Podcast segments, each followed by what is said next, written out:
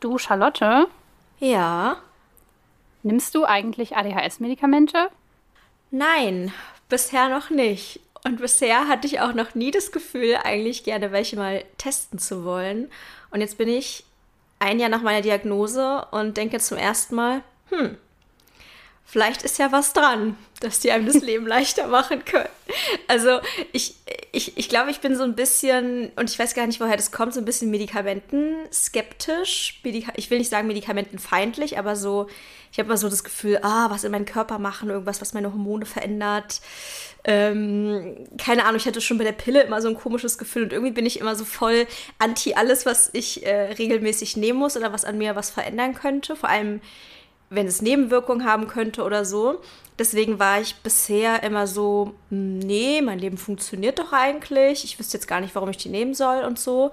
Ähm, aber zum ersten Mal habe ich das Gefühl, dass sie mir vielleicht wirklich helfen könnten und dass ich tatsächlich ein Problem habe ähm,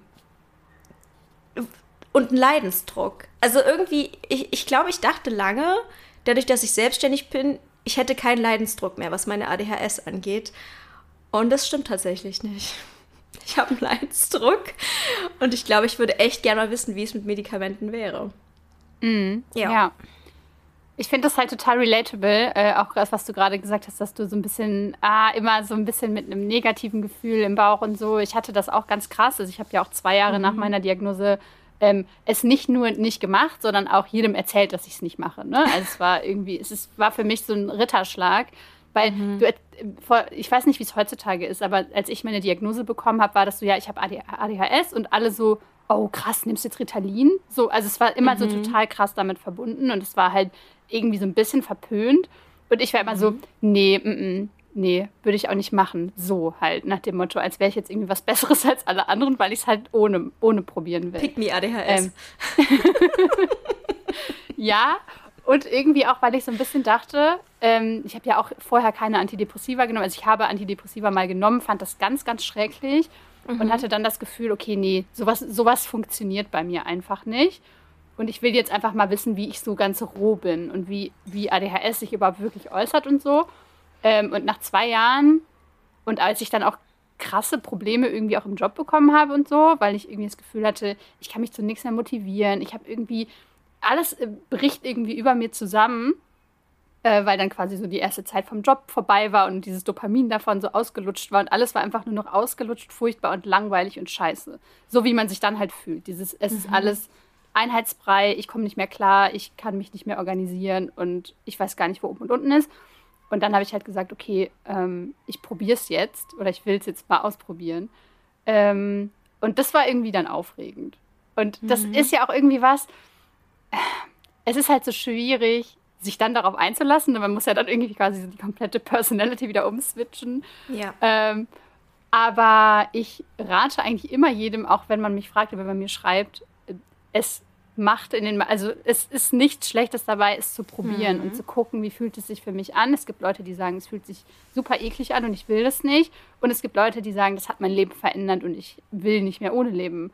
Und irgendwo dazwischen siedelt man sich halt an. Und ähm, deswegen, ich habe mich, ich habe dir ja nie gesagt, du sollst es probieren oder so, weil ich bei dir auch immer so dachte, ich hatte schon so den Vibe, dass du so ein bisschen so anti, anti-Medis mhm. bist oder halt ähm, so ein bisschen vorsichtig damit. Aber ähm, auch da, es kann halt im besten Fall was Positives bringen und im mhm. schlechtesten Fall lässt es halt wieder weg. Ja, ich glaube, ähm, also ich glaube, bei mir kommen mehrere Sachen zusammen. Zum einen war für mich die ADHS-Diagnose so voll ähm, war natürlich total die Zäsur in meinem Leben. Ne? Ich dachte so, wow, ich habe jetzt die Lösung. Ab jetzt wird alles besser. Ab jetzt ist irgendwie klar, was mit mir ist. Und dann habe ich natürlich so meine ganze Selbstreise gemacht, blablabla, tausend Texte geschrieben. Ähm, wer mir folgt, weiß Bescheid. Und hatte halt die ganze Zeit das Gefühl, das ist die Lösung. Ich brauchte einfach nur das Wissen darüber.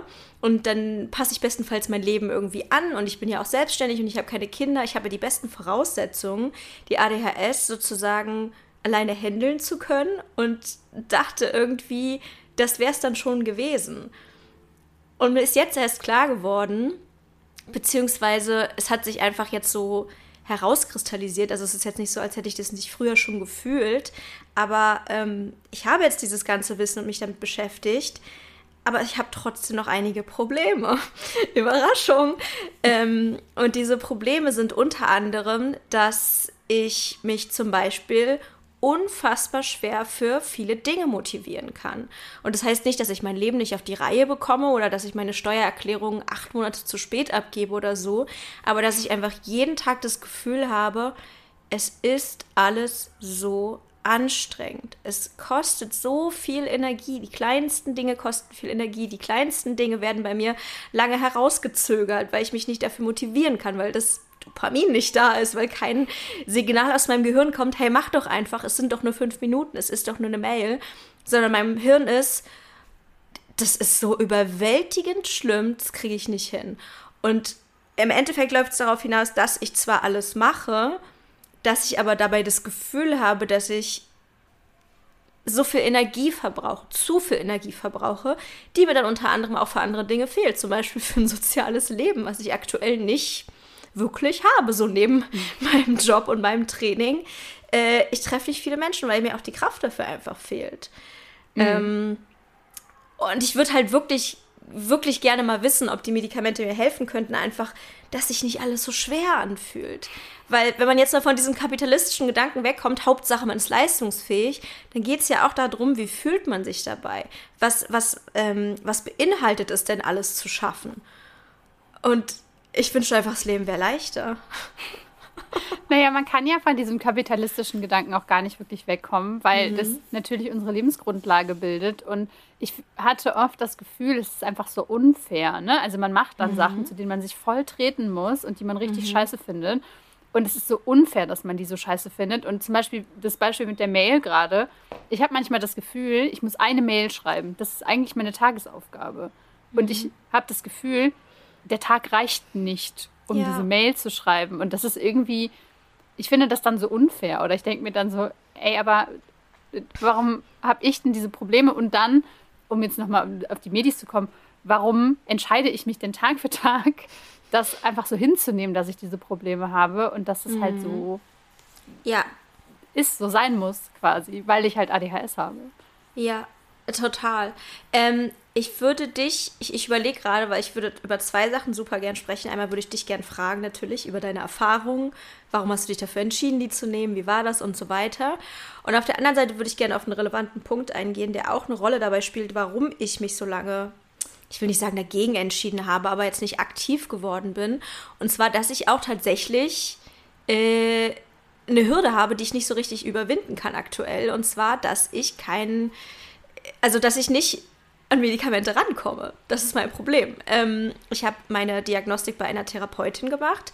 Ich hatte halt das Glück, dass ich die äh, vorher schon hatte und die äh, hatte direkt wieder Kapazitäten und die hat die Diagnostik mit mir gemacht und wir haben super ausführlich über alles gesprochen und ich habe die Diagnose bekommen.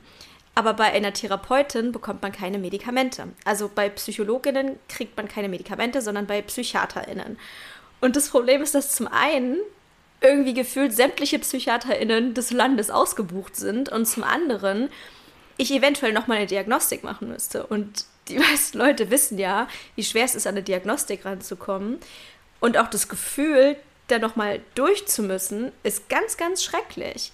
Also ich hatte ja vor meiner Diagnostik schon das Gefühl, was ist, wenn ich die Diagnose nicht kriege und so weiter, was, wenn ich nicht ernst genommen werde. Und das Gefühl jetzt noch mal Plus, ich habe ja auch noch eine andere Diagnostik im Oktober zum Thema Autismus. Und das, das ist überwältigend für mich gerade. Und ich weiß ja nicht so richtig weiter, ehrlich gesagt. Ja, also das verstehe ich auch voll. Und das ist auch, glaube ich, eines der größten Probleme. Wobei man ja auch irgendwie, einerseits muss man immer sagen, ist es ja eigentlich gut, dass halt solche Arten von Medikamenten halt hinter einer kleinen Hürde mhm. sind. Deswegen bin ich da immer so ein bisschen hin und her gerissen, beziehungsweise ähm, ist es halt dann gut, wenn sie missbraucht werden sollen. Es ist aber nicht gut für die Betroffenen an sich. Mhm. Es wäre irgendwie cooler, wenn man da eine andere Lösung für hätte. Vor allem für die Leute, die vom, eine Diagnose vom Therapeuten haben. Weil es ist ganz mhm. oft tatsächlich so, dass man die Diagnose dann oder dass die in Kürze wiederholt wird. Also nicht jetzt nochmal das komplette Ding normalerweise. Ähm, gibt es aber auch. Also es gibt Ärzte, die oder Ärztinnen, die ähm, die Diagnose vom Therapeuten gar nicht anerkennen und die sagen, ich mache nochmal eine komplett eigene Diagnostik. Und dann gibt es halt die, die sagen, ja, okay, Sie haben ja eine, aber für die Unterlagen brauchen wir halt nochmal Unterlagen mhm. mit einem Fragebogen und mit einer Anamnese zumindest, äh, sodass das nochmal gemacht wird. Und das ist halt im Moment super schwierig. Und bei dir kommt ja noch dazu, dass du ja, glaube ich, die, das ist doch auch, die, äh, die Autismusdiagnose wäre doch oder ist bei dir doch Selbstzahler, oder? Ja, genau. Und da müsstest du ja jetzt im Prinzip, um jetzt überhaupt noch einen Termin nochmal zu bekommen, müsstest du ja wahrscheinlich auch, auch den Selbstzahlerweg gehen. Ja, und also es würde nicht nur ein Vermögen kosten, sondern ich habe zusätzlich auch das Gefühl, als ob PsychiaterInnen noch. Also ich, ich habe jetzt nicht viele angerufen, aber bei fast allen, die ich, wo ich jetzt angerufen hatte, war auch so eine gewisse Ablehnung dem Thema gegenüber irgendwie da. Als ob ADHS auch so ein Schmuddelthema wäre, mit oder ADHS-Medikamente vielleicht sogar noch mehr, womit die sich nicht so richtig beschäftigen wollen. Ich frage mich, ob das damit zusammenhängt, dass sie im Moment so viele Anfragen dazu mhm. bekommen oder ob die ja. einfach generell keinen Bock drauf haben, weil natürlich BTM zu verschreiben, also Betäubungsmittel äh, mhm. zu verschreiben, wozu all diese Medikamente gehören, ähm, für die, glaube ich, relativ kompliziert ist, soweit mhm. mein Neurologe mich da informiert hat. Man kann übrigens auch zu NeurologInnen gehen. Äh, man muss mhm. nicht unbedingt zu Psychiatern gehen. Ähm, und ich glaube, in ganz, ganz wenigen Fällen, zumindest habe ich es gehört, können es auch Hausärzte tatsächlich verschreiben. Aber da muss man halt, ich glaube, da muss man dann sein Leben lang irgendwie gewesen sein oder so. Und äh, muss da wahrscheinlich extrem gute Kontakte haben, weil für die ist es noch schwieriger, äh, an Betäubungsmittel dran zu kommen. Ähm, also du hast ja gesagt, erstmal, du hast dich zwei Jahre geweigert, klingt immer so doof, aber irgendwie hattest du ja schon so einen gewissen Standpunkt, ähm, mhm. eigentlich ähnlich wie bei mir. Ähm, war das bei dir nur dieses, dass es irgendwie so ein unangenehmes Thema ist und du dich davon abgrenzen möchtest, von diesem Klischee, oder war bei dir auch das Gefühl, na, jetzt habe ich ja eh schon die Lösung? Also so wie bei mir. Hm, ich hatte das Gefühl, dass es halt nicht viel ändern wird, ne, weil ich das irgendwie von Antidepressiva so kannte, dass es im Prinzip, ähm, dass das so geliehenes Dopamin ist irgendwoher und dass es einem dafür dann irgendwie abends total scheiße geht mhm. oder am nächsten Tag total scheiße geht oder man phasenweise total schlechte Phasen hat oder so. Ähm, und ich hatte auch ehrlich gesagt, ich bin so ein bisschen hypochondrisch angehaucht, würde ich sagen. Und ich hatte wahnsinnig Panik davor, was, was einzunehmen, was meinen mhm. Hirnstoffwechsel verändert. Und das war auch, als ich dann das erste Mal, ich habe klassisch angefangen mit Ritalin bzw. Medikinet, äh, dasselbe Präparat quasi, äh, nur von einem anderen Hersteller. Und ich musste mich so krass ablenken, damit ich nicht darauf warte, wann setzt die Wirkung ein, weil ich glaube, dann mhm. hätte ich eine Panikattacke bekommen. Weil ich, das ist einfach so ein, das ist schon natürlich ein besonderes Gefühl. Es ist einfach generell, wenn man Medikamente nimmt, egal welcher Art, aber auch vor allem welche, die mhm. den Kopf beeinflussen, dann wartest du im Prinzip darauf, dass sich jetzt irgendwas ganz Krasses verändert. Und äh, wenn man die das erste Mal nimmt, ganz oft passiert das halt auch, ne? dass sich das komisch anfühlt. Man hat plötzlich das Gefühl, irgendwas ist anders. Und ich finde es ganz, ein ganz gruseliges, ekeliges Gefühl, die Kontrolle so abzugeben und zu sagen, okay, ich werde mich jetzt die nächsten, wie viel auch immer Stunden, solange wie das wirkt, dem hingeben müssen, weil ich kriege es dann ja nicht mehr raus in dem Moment. Mhm. Ähm, ich glaube, das war der eine Grund, der noch dazu geführt hat, dass ich so super lange gewartet habe, weil eigentlich wusste ich auch wie du nach einem Jahr schon, okay, das sind so die Stärken, die ich habe, das sind so die Schwächen, die ich habe und das sind die Punkte, die ich alleine mit Willenskraft nicht wegkriegen werde. Ähm, und da gehört halt eben auch diese krasse Erschöpfung dazu und dieses krasse, so diese ganze emotionale Geschichte. Mm. Und dann hat mich aber so die Angst nochmal ein ganzes Jahr zurückgehalten. Und tatsächlich war es so, weil ich meine Diagnose ja in einem anderen Bundesland damals habe machen lassen, dass ich auch meine Diagnostik nochmal wiederholt habe. Oh. Ähm, vor, also als ich mit Medikamenten angefangen habe, das ist jetzt ungefähr anderthalb Jahre her. Ähm, und habe das quasi dann auch nochmal neu gemacht. Ich hatte super Glück, dass ich einen Neurologen gefunden habe, der das dann auch sofort machen konnte, auch in super Kurzfassung. Mhm. Mm, und genau, so. Hattest also, du Angst? Also ich weiß, du bist ja, also wir sagen ja immer, du bist so der Präzedenzfall, du bist die ADHS-Person überhaupt. Aber hattest du irgendwie eine Angst, dass der sagt, ja, also sehe ich ehrlich gesagt gar nicht bei ihm, weil das wäre total die Angst, die ich habe, dass ich zum Neurologen gehe und der sagt, nee, und die Diagnose, Diagnose, die nehme ich jetzt auch raus. ich weiß gar nicht, ob das geht, aber vor sowas hätte ich irgendwie Angst. Ich glaube nicht, dass das geht, aber also im Zweifelsfall, ja, ich, äh, ich hatte davor Angst, ich glaube, ich hätte heutzutage noch ein bisschen mehr Angst davor, weil ich so viele Horrorgeschichten von schrecklichen Neurologen und Neurologinnen, mhm. Psychiatern und so weiter gehört habe. Ähm, ich bin da, glaube ich, ein bisschen blauäugig auch dran gegangen und dachte so, naja, hier, ich habe ja den, den Wisch quasi. Mhm. Ähm, und das Lustige war, dass es auch Neurologen gegeben hätte, die das ohne eine neue Diagnose gemacht hätten. es geht halt nur immer dann darum, wie gerne die BTM verschreiben und wie ungern die das mhm. machen. Ich glaube, dass die okay. sich sehr absichern wollen. Weil es wird dann Aber, vorher auch ja.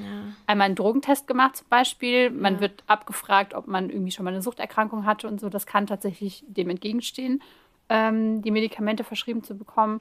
Wobei ich immer finde, das ist total komisch, weil meistens ich sind Suchterkrankungen ja Selbstmedikation. Ja, aber ich finde das irgendwie total, also das ist irgendwie total das Gatekeeping. Klar, du hast natürlich recht, nicht jeder sollte Medikamente bekommen, aber das ist ja schon das Gegenteil. Jemand hat eine Diagnose und trotzdem sind die Ärztinnen vorsichtig, so als ob das wirklich so ein Schmuddelthema wäre, von dem man sich fernhalten möchte.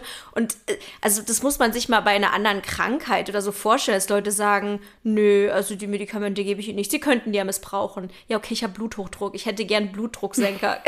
Können Sie bitte aufhören, so geizig damit umzugehen? Also, ja. weißt du, was ich meine?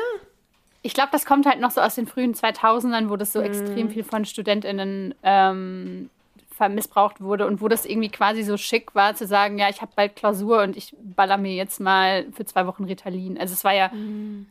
in den Kreisen, die ich kannte, die studiert haben, war das normal. Und ich glaube, mhm. dass das, dass das schon was ist, wo viele Ärzte sich von abgrenzen wollen oder irgendwie vielleicht dieses Schmuddel-Image auch so ein bisschen auflösen wollen. Ich unterstelle denen jetzt einfach mal positive, mhm. eine positive Intention dabei. Mhm. Ähm, ja, also ich meine, ähm, das Lustige war, dass mein äh, Neurologe dann meinte, ja, ich ähm, verschreibe Ihnen jetzt einfach dann schon mal zwei Packungen, weil Sie sehen ja nicht aus, als würden Sie das am Bahnhof verkaufen gehen. Und ich war so, okay, wie sieht man denn aus, wenn man am Bahnhof Ritalin Wirklich? verkauft? Also das ist ja irgendwie keine Ahnung. Ich finde das irgendwie, also da ist immer so direkt so ein Misstrauen schwingt damit. Und das finde ich total furchtbar, ehrlich gesagt. So, ja. auch als ob ADHS immer noch als was gilt, was vielleicht ja gar nicht existiert, was man sich ja vielleicht doch einbildet. Also ich habe das Gefühl, dass da auch in der Medizin super viele Vorbehalte sind. Voll. Ähm, ich, ich kenne allerdings, also ich muss sagen, ich kenne die aktuellen Zahlen nicht, wie oft mhm. es dann wirklich missbraucht wird und ob das irgendwie auf dem Schwarzmarkt überhaupt eine Rolle spielt jetzt gerade noch. Und das wäre natürlich dann irgendwie interessant zu wissen, ob mhm. das irgendwie ein Thema ist.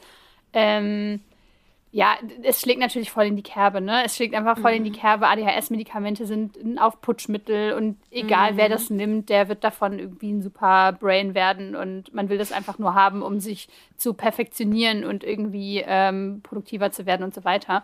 Und das Lustige war, dass das auch dann meine Erwartungshaltung war. Ne? Also als ich das dann genommen habe, dachte ich so, boah, krass, ich werde jetzt richtig krass die Maschine. So, mhm. aber es ist überhaupt nicht eingetreten.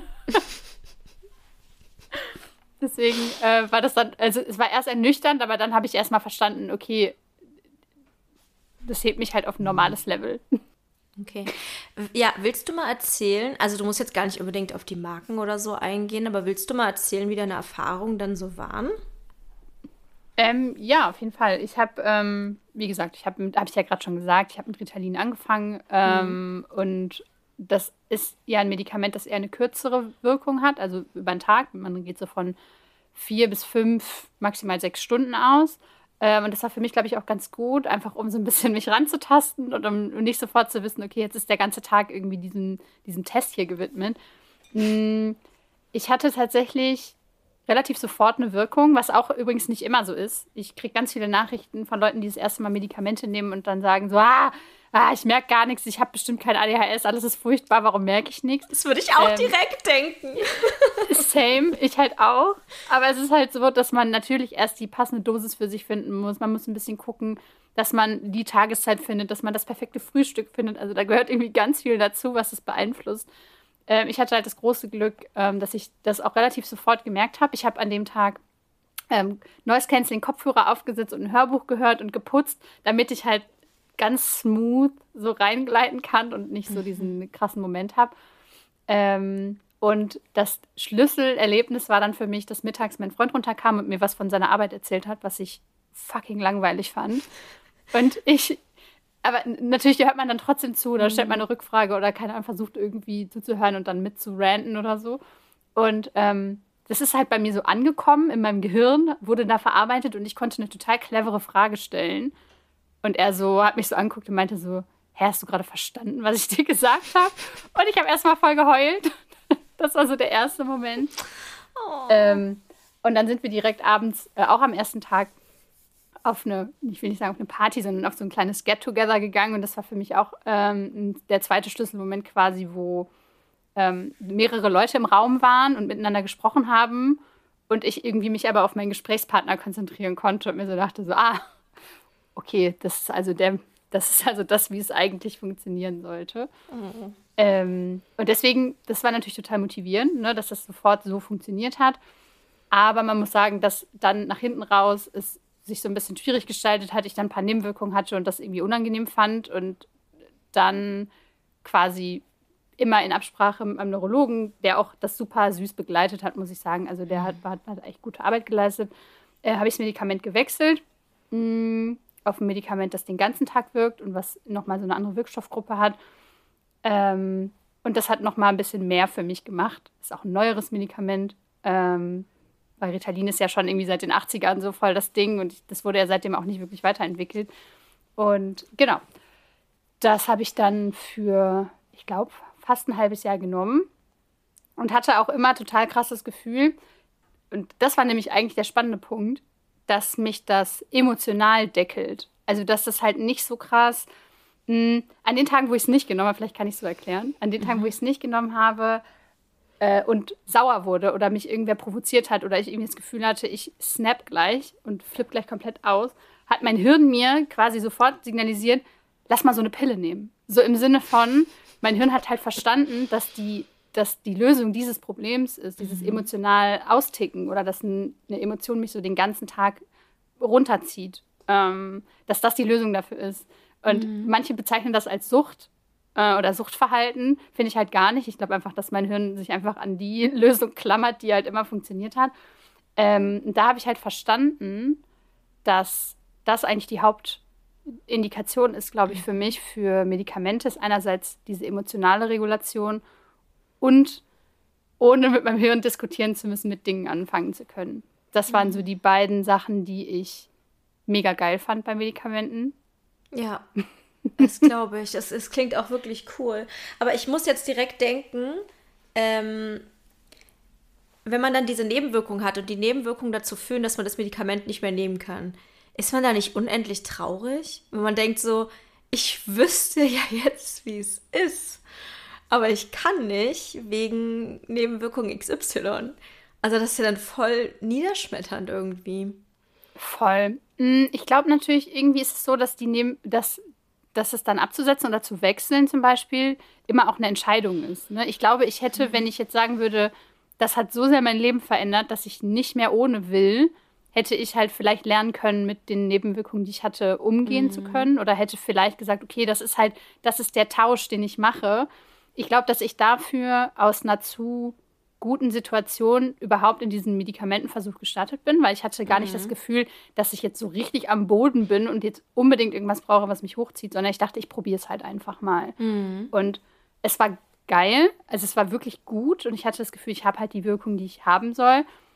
Aber ich hätte halt einen Tausch eingehen müssen. Ich hätte die Nebenwirkungen mhm. dafür in Kauf nehmen müssen. Und dazu war ich halt nicht bereit. Ja. Und das war dann so der Punkt. Ja, das ist nachvollziehbar.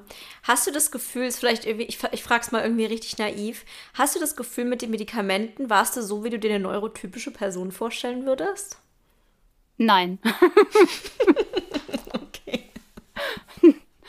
ähm, das, das, ist ja das, was viele halt denken, dass man halt die, mhm. dass man halt die Pille einnimmt und dann sagt so, ja, perfekt. So, ich bin top organisiert, ich habe alles im Griff mhm. ähm, und mache jetzt einfach meine Aufgaben und bin irgendwie der perfekte Produktivitätsbürger, keine mhm. Ahnung. Ähm, das absolut nicht. Und natürlich hat man irgendwie immer noch so die.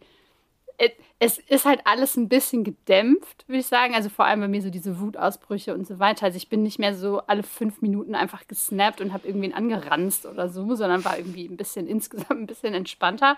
Mhm. Ähm, und konnte halt Dinge anfangen, die ich vorher nicht gut anfangen konnte.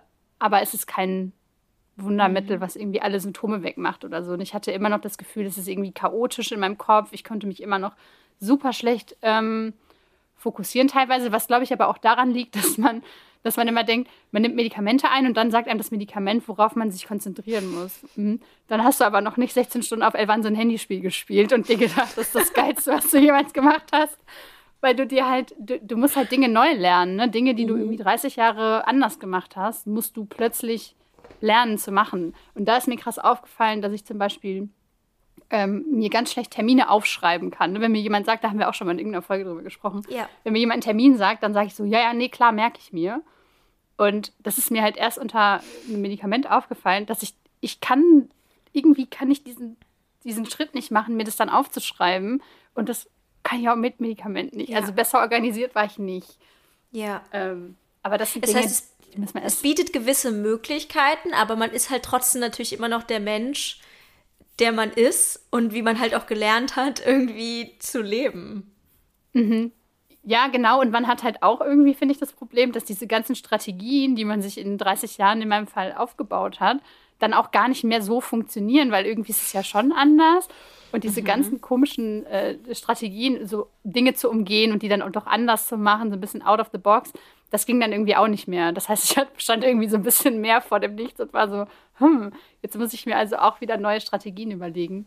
Ähm, mhm. das, und deswegen sage ich immer, es ist halt kein Wundermittel.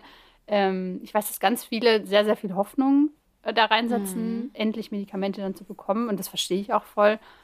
Ähm, aber man muss noch sehr viel Arbeit selber leisten, bis man an dem Punkt wahrscheinlich dann irgendwann wäre. Und das habe ich ja dann gar nicht mehr gemacht. ja, also ich meine, äh, es kommt natürlich darauf an, in welcher Situation man ist und wie groß der Leidensdruck wäre. Also es gibt ja zum Beispiel auch Leute, die nehmen weiß ich nicht, das Medikament immer nur zu bestimmten Gelegenheiten oder irgendwie so. Oder wir haben ja auch schon öfter mal festgestellt, zum Beispiel, dass Leute, die mit der ADHS eigentlich ganz gut klarkamen, dann in dem Moment, wo sie Kinder bekommen haben, irgendwie riesige Probleme bekommen haben.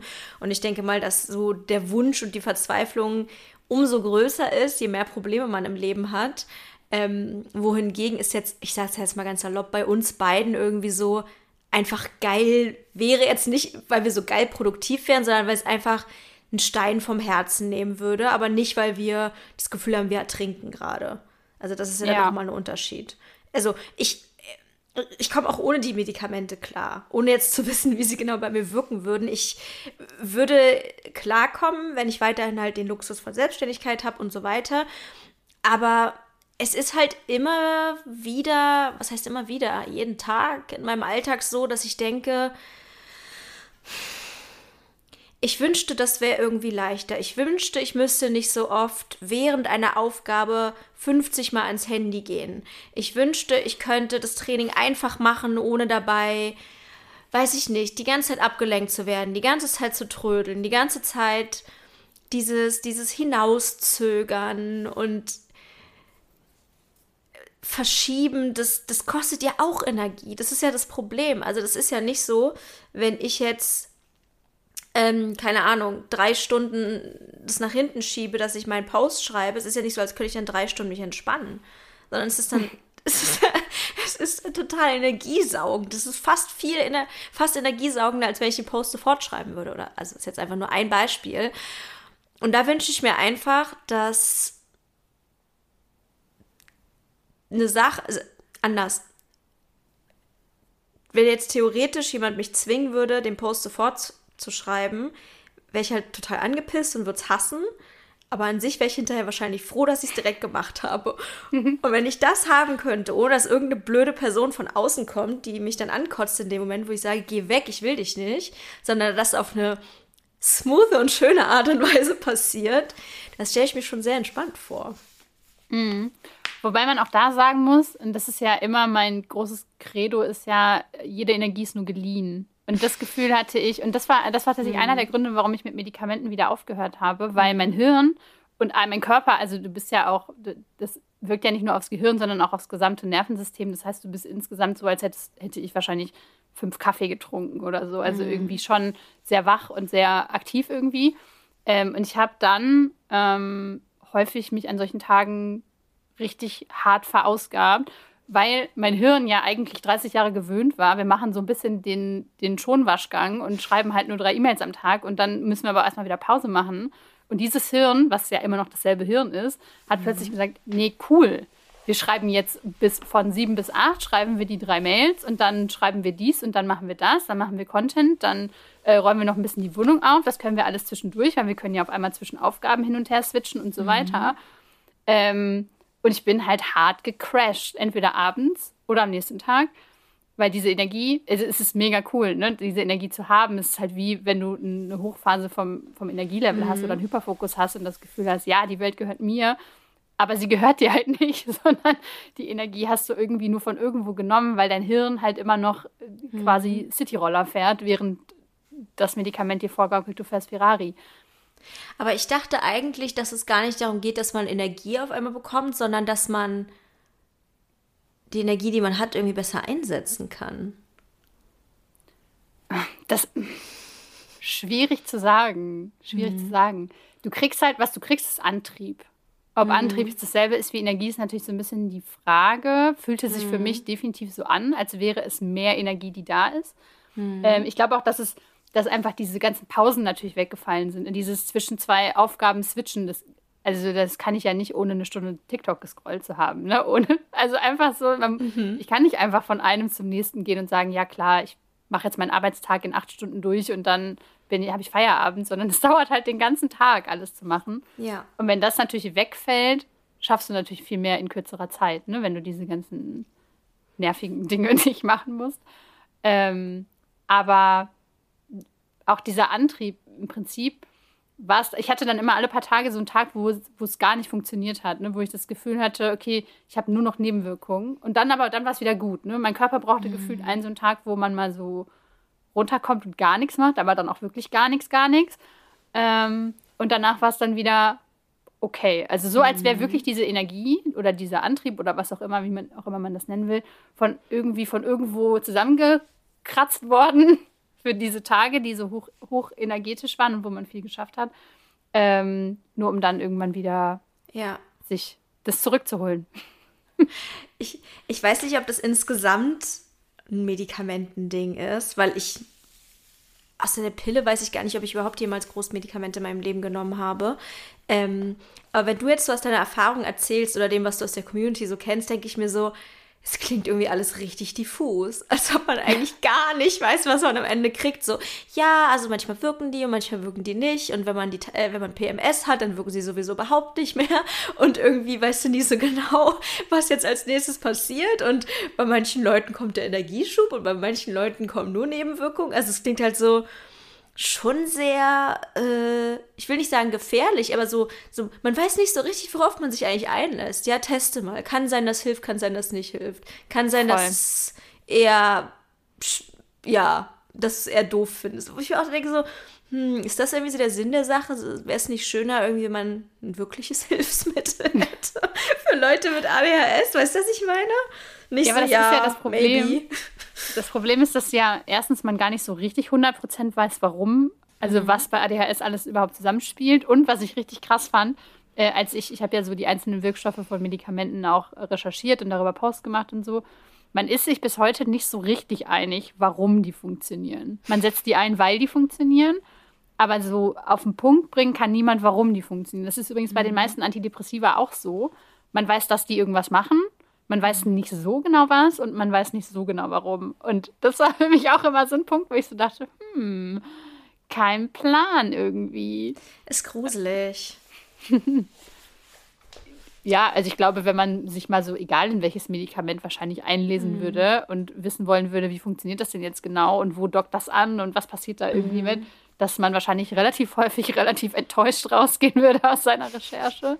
Wahrscheinlich ist das so.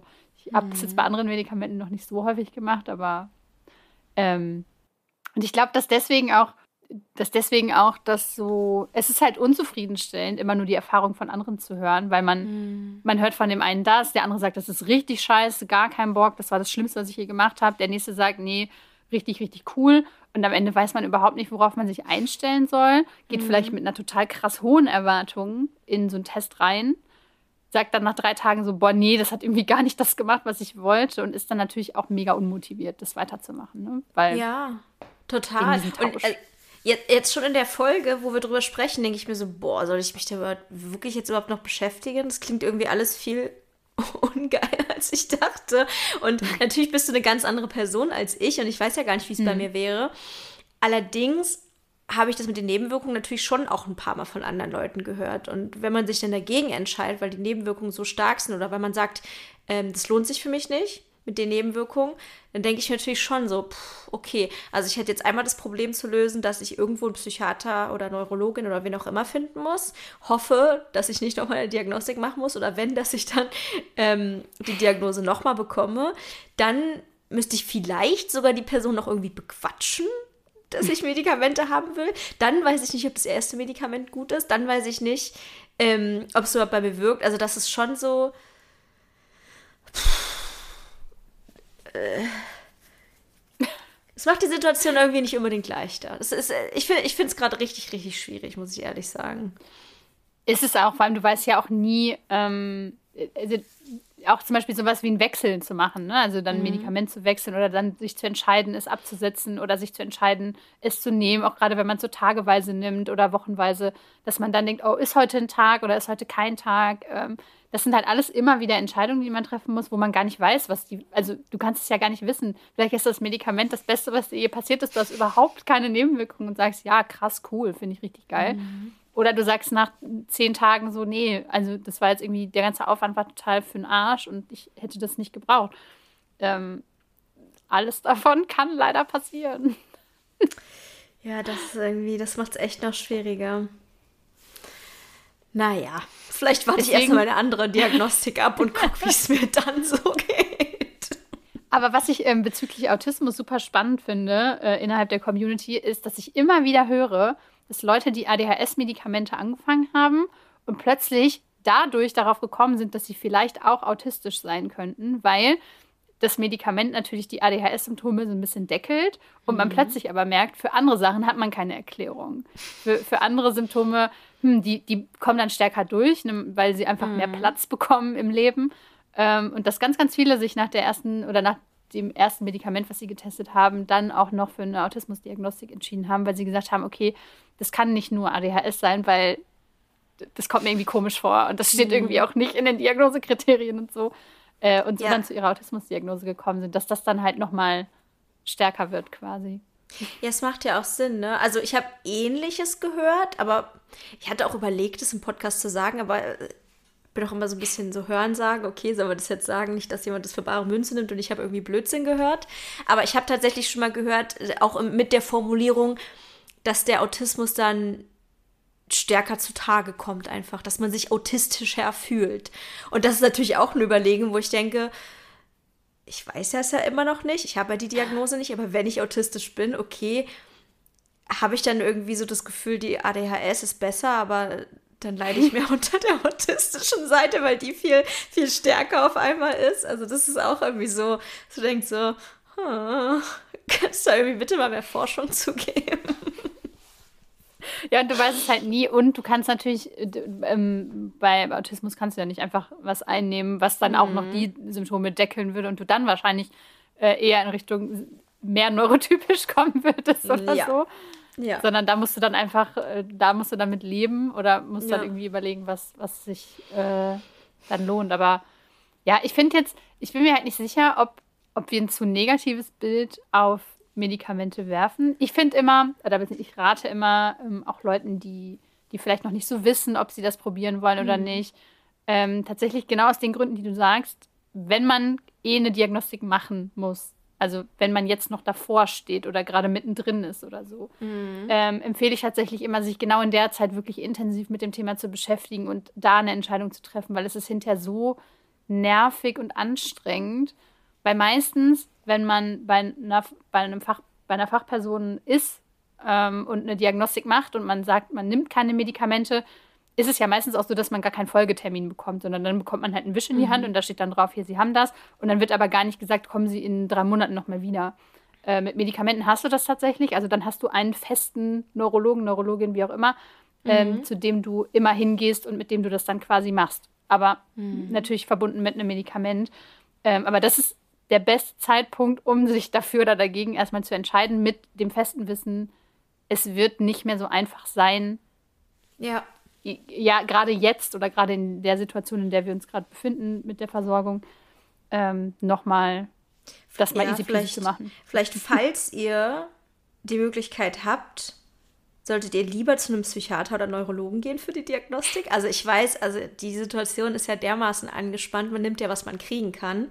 Ich war ja auch froh, dass meine Therapeutin es mit mir gemacht hat, aber falls ihr aus irgendeinem Grund euch entscheiden könnt, bei wem ihr es macht, äh, vielleicht doch lieber direkt bei jemandem, der euch auch die Medikamente geben könnte. Das macht es leichter. ähm, aber tatsächlich ist es ja so, dass ich, ähm, also ich habe ja die Medikamente vor ein bisschen mehr als einem halben Jahr dann abgesetzt, beziehungsweise dann tageweise genommen oder einfach mal so ein bisschen versucht zu experimentieren, was klingt so, ne? Das klingt so missbräuchlich. Ich habe nicht damit Nö. experimentiert, sondern ich habe mit der Dosierung gespielt, habe geguckt, ja. was für mich vielleicht noch besser funktionieren könnte und so weiter. Ähm, und bin ja jetzt seit ein paar Monaten quasi komplett ohne. Und ähm, es sind aber immer mal wieder Phasen dabei, wo ich mich frage oder wo ich da sehr intensiv drüber nachdenke, ob ich es nicht einfach wieder machen soll. Ich habe mhm. das Gefühl, das ist ein Commitment. Ich meine, ich könnte ja auch sagen, morgen ich stehe auf und nehme sie einfach, weil ich habe die natürlich noch da. Ähm, aber es ist so ein Commitment. Ich will das entscheiden. Ich will wissen, mhm. also ich will für mich die Entscheidung treffen, möchte ich das nochmal versuchen oder möchte ich irgendwie, möchte ich das in meinem Leben haben? Ich bin natürlich auch, und das muss man, es ist auch so ein Ding irgendwie, wo niemand drüber spricht, ich bin richtig kacke da drin, regelmäßig Tabletten einzunehmen. Boah, also egal, was das ist. Mhm. Pille und manchmal, so oft vergessen. manchmal sitzt du halt morgens da und denkst dir so, hä, habe ich jetzt mein Medikament schon genommen? Habe ich es gestern genommen? Habe ich, was? Weiß ich überhaupt nicht mehr. Und dann nimmst du mhm. es doppelt und so. Und sowas ist natürlich das, ähm, das merkst du dann hinterher schon, wenn du sowas zum Beispiel aus Versehen machst.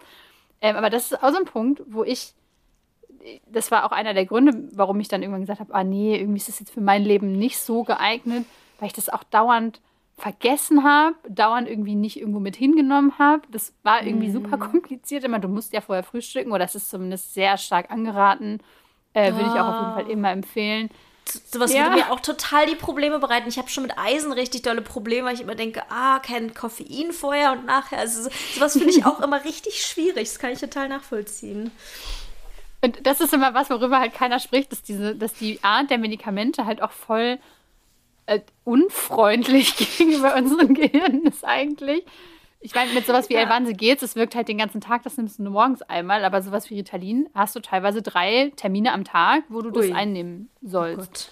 Oh und ähm, je nachdem natürlich, wie dein Tagesablauf ist und so mhm. und wie mhm. lange das dann wirkt. Aber ähm, das, also wäre für mich total hirnunfreundlich, immer dran denken zu müssen. Ja. Du musst wahrscheinlich 100 Timer stellen und würdest dann trotzdem noch vergessen oder ja. doppelt nehmen oder keine Wo, Ahnung. Wobei jetzt mal, also es ist ja nicht wie die Pille, wo es sozusagen richtig schlimm ist, wenn du es mal vergisst. Weil wenn, wenn du es vergisst, ist es ja an sich auch egal. Klar, du hast dann vielleicht nicht so einen geilen Tag, aber theoretisch könntest du dann sagen, ja gut, dann nehme ich sie halt morgen wieder. Das heißt, es ist auch keine aber Katastrophe. Stimmt, es kann halt sein, dass du ein bisschen, dass du crasht. Also meistens so, ähm, okay. hast du am Ende der Einnahme einmal so ein low, low, low, wo man so ganz müde wird. Äh, aber das hat auch nicht jeder, ne? Und das alles, worüber wir in dieser Folge gesprochen haben, ist absolut nicht allgemeingültig und hat auf jeden Fall nicht jeder. Ähm, und deswegen, also dieser, das ist ja Rebound heißt es quasi, dass, dass du abends einfach. ich habe immer gesagt, das ist wirklich so die Zeit, wo man wirklich einfach nur denken könnte, ich wäre komplett dement. Diese Zeit abends, wo ich das Gefühl hatte, ich kann mich an nichts erinnern, was ich irgendwie machen muss oder so. Ähm, und bin dann einfach ins Bett gegangen, tatsächlich. ja. ich habe alles fallen lassen es war alles einfach nur, nur noch müde, Als müde, ob die müde. ADHS dann noch stärker wäre? Mhm. Ja. Mhm. Klingt auch nicht so geil. oh. Ja. ja. aber, ich, ähm, ja. ja. Du wolltest gerade noch was sagen? Nee, ich wollte nichts mehr sagen. Ich glaube, ich, ich, ich, ich wollte eigentlich eher in die Richtung gehen, als dass ich denke, dass wir alles gesagt haben. Oder? Haben wir, ja, im Prinzip haben wir am Anfang über Pill-Shaming, also so über, ne, dass, dass man so, mhm. haben wir, glaube ich, drüber gesprochen. Wir haben es angerissen. Naja, was soll man dazu sagen? Ich glaube, die meisten Leute wissen das, oder? Dass es ein Stigma gibt, was Medikamente angeht, dass es ein Stigma noch viel mehr gibt, was ADHS-Medikamente angeht. Auch wegen irgendwelchen 2000er Serien, wo es dann immer hieß, dass die wilden Zwillinge bei Desperate Housewives, dass die jetzt mit Medikamenten ruhig gestellt werden und dann verlieren die ihre ganze Persönlichkeit. Also im Prinzip haben wir damit ja auch ein bisschen aufgeräumt. Ne? Man verliert die Persönlichkeit nicht, man ist kein anderer Mensch. Ja, aber es ist halt, also ich, ich bin ja auch so aufgewachsen, dass äh, im Prinzip bei mir von frühester Kindheit angesagt wurde, ja, hier, das ist der und der, hm, der kriegt Ritalin, ne? Also der nimmt Ritalin mhm. und das ist ganz schlimm und äh, eigentlich wollen die Eltern den ja nur beruhigen oder eigentlich mhm. haben die nur keinen Bock, sich um den zu kümmern oder so. Äh, ich glaube, wenn man halt so aufwächst, und das sind ja fast alle, die jetzt um die 30 sind, plus ja. minus äh, fünf Jahre wahrscheinlich, ähm, dass das natürlich auch was mit einem selber macht und man dann selber mhm. vielleicht eher so in die Richtung geht, auch eher schneller so einen Versuch abzubrechen, schneller zu sagen, ja, okay, nee, keine Ahnung, habe ich mir anders vorgestellt. Ähm, dass man einfach, weil man selber so ja, also ich, ich weiß, was du meinst, weil man so sozialisiert ist und da, da, da kann man ja sozusagen auch theoretisch die Einstellung haben, ne, nein, das ist nicht schlimm, Medikamente zu nehmen und trotzdem kann ja innen drin so eine Stimme sein, die irgendwie so geprägt wurde von diesen Vorurteilen, die dann denkt so, ja, okay, aber mh, mm, sei schon mal vorsichtig, guck, dass es nicht zu viel wird oder was weiß ich. Oder auch so mhm. das Thema Sucht, was du vorhin angesprochen hast. Ähm, wobei, ist ja schon ein bisschen ein starkes Stück von der Sucht zu sprechen bei einem Medikament, was einem gegen eine Störung helfen soll. Vor allem, weil eine Sucht ja normalerweise dadurch gekennzeichnet ist, dass man so gravierende Nachteile hat und so, ja, alles andere aus dem Blick verliert und so weiter. Man kann nicht einfach nur sagen, du bist süchtig nach einem Medikament, weil du es jeden Tag nehmen möchtest, weil es dir gut tut. Also, das ist ja schon eine Aber recht aufgeweichte Definition. Das Aber klar, was, womit man, glaube ich, mhm. ich glaube, das ist was, womit man echt konfrontiert wird, ne? wenn, man, ja. wenn man anfängt mit Medikamenten, dass Leute sagen, ja, aber das macht doch süchtig oder das sind doch Drogen oder mhm. irgendwie, es hat, also, und das, da muss man sich, glaube ich, irgendwie drauf einstellen. Und ich glaube, was mein größtes Problem damit ist, mit diesem Pill-Shaming und dass alle mhm. immer sagen, das ist dieses, ohne Medikamente ist besser. Das ist mhm. irgendwie immer, jeder denkt das und ich kann mich davon auch nicht freisprechen, dass ich immer denke, naja, ja, es gibt halt Phasen, wo ich es wo vielleicht besser mitschaffen würde, aber ohne ist mhm. immer besser. Ja. Und das ist, glaube ich, einfach falsch. Weil wenn man einen Leidensdruck hat, dann ist es nicht besser, wenn man sich irgendwie durchpusht und sagt, ja, ah, kacke, aber bevor ich jetzt anfange, hier Drogen mir einzunehmen oder so, ist es jetzt besser. Ähm, aber das ist halt auch was, was aus meiner Familie und so gespiegelt wurde, auch als ich mit Medikamenten angefangen habe, ist halt immer dieses, ja, vielleicht musst du das ja nicht für immer nehmen oder ja, vielleicht, äh, ne, also es wäre ja schon schön, wenn man dann irgendwann wieder davon wegkommt und so. Und wie gesagt, ich bin da total indoktriniert und äh, denke das auch, aber eigentlich ist es, glaube ich, eine falsche Herangehensweise. Mhm. Ja, äh, bei mir war das zum Beispiel auch so, als ich ähm, bei meiner äh, vorherigen Therapeutin war, also das ist schon eine ganze Weile her, da hat die mir angeboten, ähm, was heißt angeboten? Sie hat mich gefragt, klingt so, als hätte sie es mir andrehen wollen. Sie hat mich gefragt, ob ich gerne Antidepressiva nehmen wollen würde. Und ich war hochgradig depressiv. Also ich wäre eine gute Kandidatin dafür gewesen. Es war jetzt nicht so, dass die einfach meinte so, hey, sie kam jetzt hier einmal mit einem traurigen Gesicht, wollen sie Antidepressiva haben, sondern es wäre schon angebracht gewesen. Und ich habe komplett automatisch und impulsiv gesagt, nein, auf gar keinen Fall. Weil ich einfach, weil ich dachte, das muss man auch ohne schaffen, das macht abhängig, das verändert mich und beziehungsweise ich hätte es vielleicht gar nicht mehr richtig mit klaren Worten ausdrücken können. Es war einfach nur so eine, so eine massive Ablehnung dagegen. Das ist für mich nicht mal, dass ich nicht mal drüber nachgedacht habe. Hattest du dann auch das, den Gedanken, weil das war nämlich bei mir so, dieses so schlimm, so schlimm geht es mir ja. nicht. Also es geht mir schlimm, aber es geht mir nicht so schlimm, dass ich Medikamente nehmen müsste. Ich war überzeugt davon, Antidepressiva sind für Leute, denen es wirklich schlecht geht und nicht für solche privilegierten, doofen, oberflächlichen Leute wie mich, die sich von Kleinigkeiten im Leben aus der Bahn geworfen fühlen. Also, ja. ich habe meine Probleme ich, sehr klein geredet.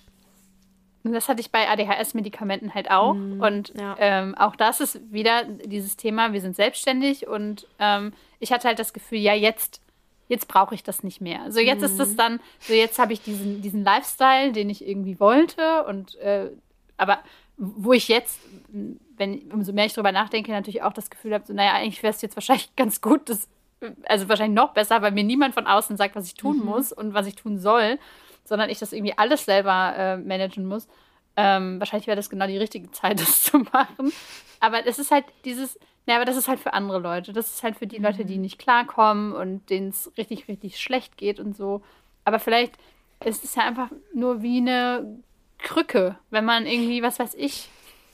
Und vor allem, du nimmst es den anderen Leuten ja auch nicht weg. Es ist ja kein Verteilungskampf, wo die Person die Medikamente bekommt, der es am schlechtesten geht. Also es ist ja in der Theorie genug für alle da. Und selbst wenn es Leute geht, gibt, die's, denen es wesentlich schlechter geht, ist ja egal. Also ich kann ja auch zum Arzt gehen, wenn ich eine Erkältung habe und nicht einen Herzinfarkt. So, ist auch okay. Nein. Das mache ich tatsächlich auch nicht. Also das ist ja auch das Ding. ja. Ja, naja. Aber do as we say, not as we do. ganz wichtiger Hinweis. Ganz wichtiger Hinweis. Ja. ja. Ich hoffe, das hat jetzt irgendwem was gebracht. Ähm, ja. Also. Das wäre nett. Eigentlich Mir hat es ein bisschen was gebracht. das ist ja schon mal was. was hat es dir gebracht? Äh, ich glaube, dass es mir hilft, einfach über das Thema zu reden.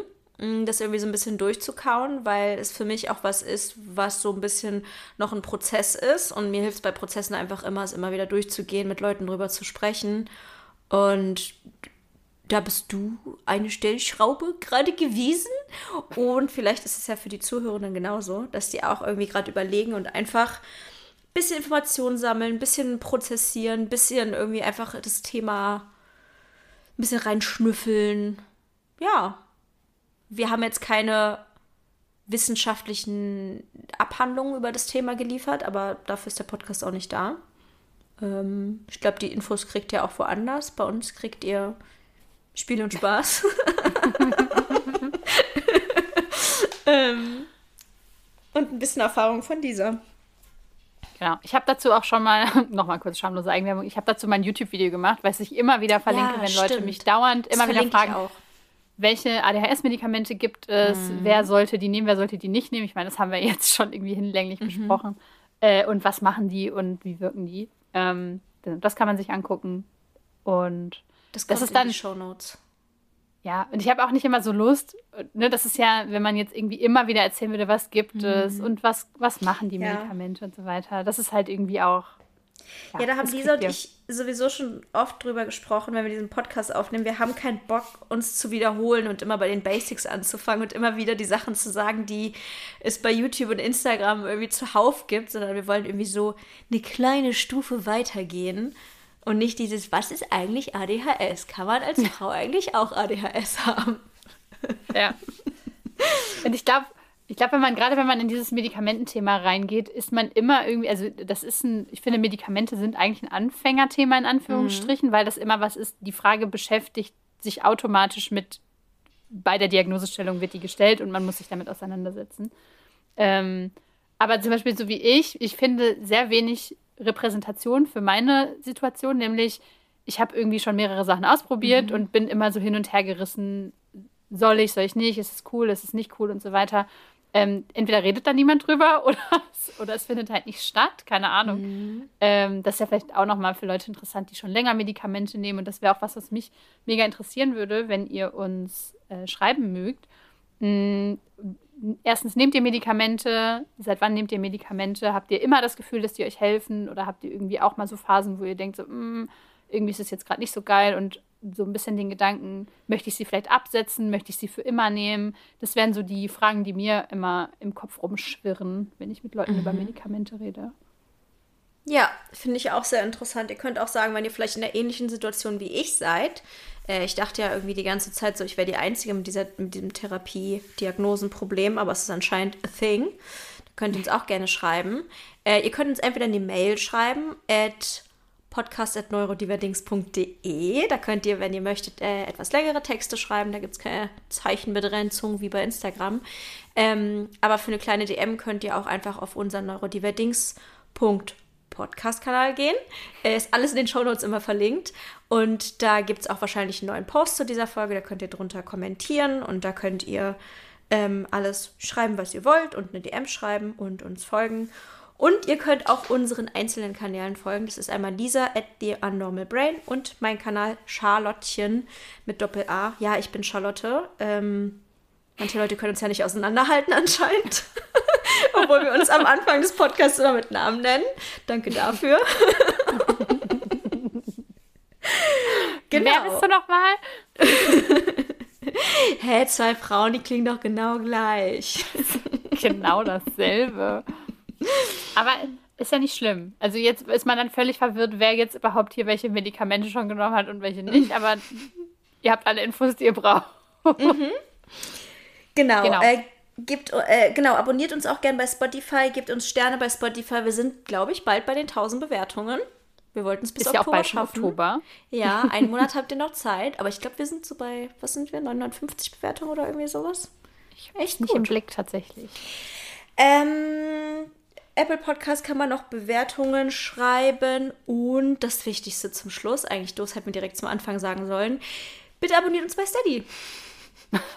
Bitte macht das. Vor allem, wenn ihr so richtig geilen Zusatzcontent haben wollt.